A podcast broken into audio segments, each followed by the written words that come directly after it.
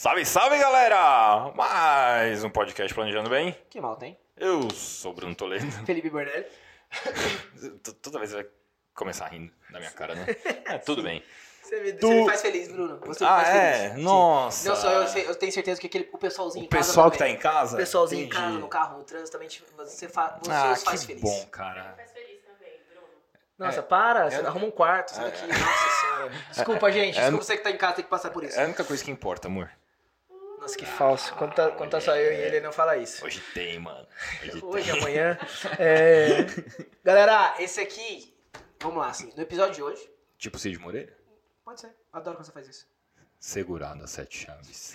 Beleza, gente, esse aqui é mais um episódio daquela série voltada, assim, um pouco, principalmente para os CNPJs que estão por aí, tá?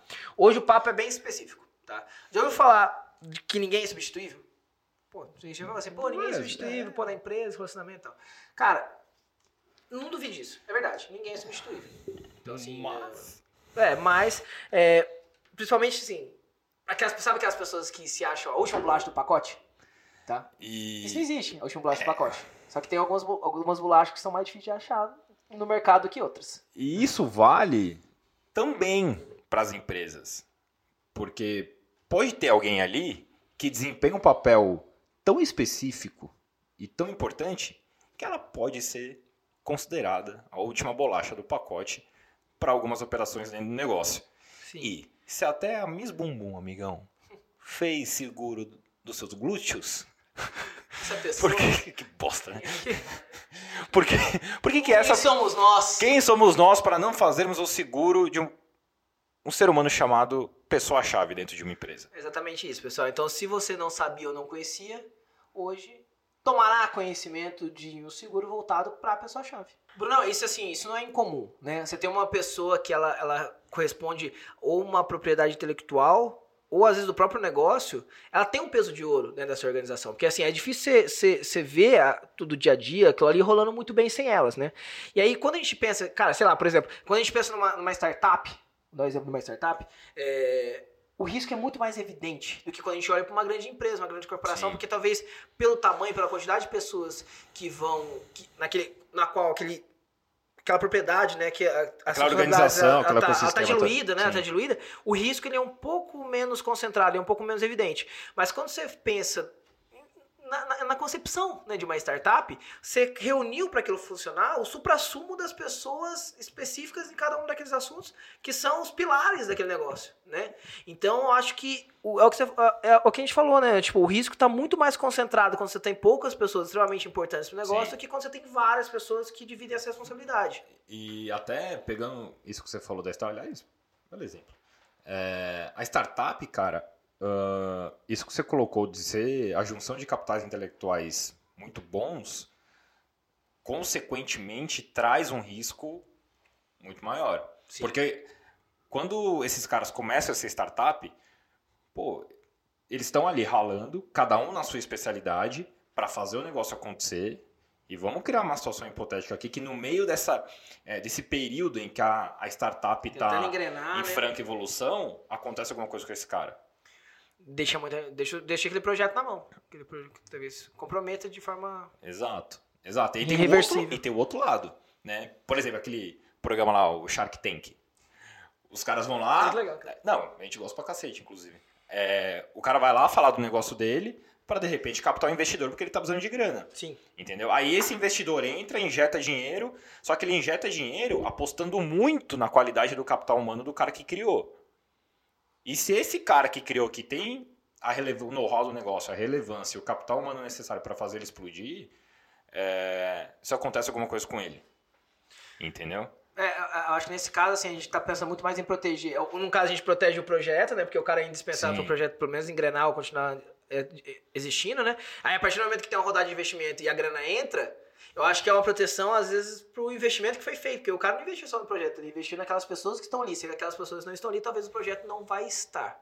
É, quando a gente senta pra, com os nossos clientes pra gente poder tentar amenizar né, esse risco e tudo mais, a gente tem algumas. A gente tem duas formas, na verdade, de quantificar né, esse, esse risco.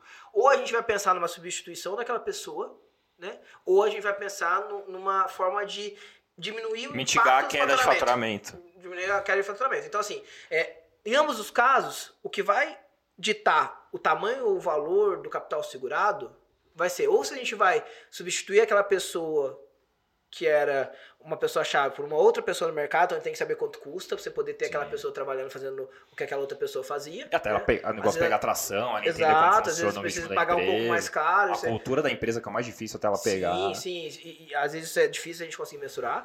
Ou a gente vai levar o capital segurado no sentido de, é, de- aquilo lá que a gente falando, diminuir o, o- suavizar o impacto da queda de faturamento que aquela pessoa gerava ou trazia. Então, enquanto a empresa está entrando nos dias de novo, se adaptando à falta daquela pessoa que era extremamente importante, a queda de faturamento é inevitável. Então, o seguro, nesse caso de pessoa-chave, ele é para a empresa para poder ajudar a passar por essa fase mais complicada. É, e lembrando que essa pessoa, Fê, ela pode ser o sócio, que tem o know-how, ou uma empresa que. Fundador, sócio É, exato. Ou o cara ah, que foi contratado por uma empresa, referência no assunto técnico É que ele rolê, é faz, pica ele falou, a empresa foi lá, injetou grana, falou, meu, vamos trazer esse cara para alavancar nosso negócio.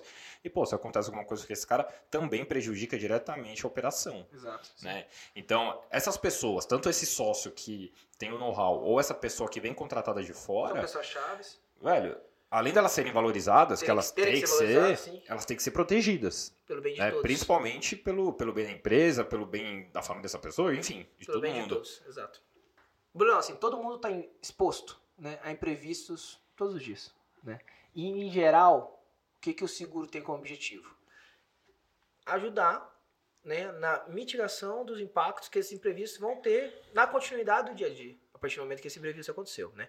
Então eu acho que nada faz, não tem nada que faça mais sentido assim do que você proteger uma organização dos riscos que por causa desses imprevistos ela está exposta na, na eventual falta de uma pessoa que é tão importante como uma pessoa chave dentro da empresa. Por isso, o senhor empresário que está assistindo e escutando esse negócio, ou responsável por uma startup, já que é o exemplo que a gente citou, ou aquele cara que foi contratado a peso de ouro por uma empresa, Alecrim dourado o do rolê. famoso alecrim dourado do negócio.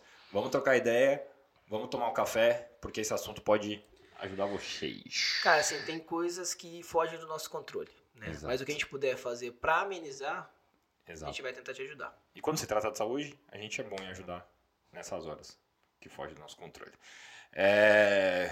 pra- vamos- será que eu vou esquecer hoje, amor? Não, vai que vai. Curte, compartilha, comenta, ativa o sino, se inscreve no canal, arroba fbornelli, arroba Bruno Toledo LP, arroba Chipwall Produções. Eu não errei, a gente se vê no próximo. Fiquem bem, pessoal.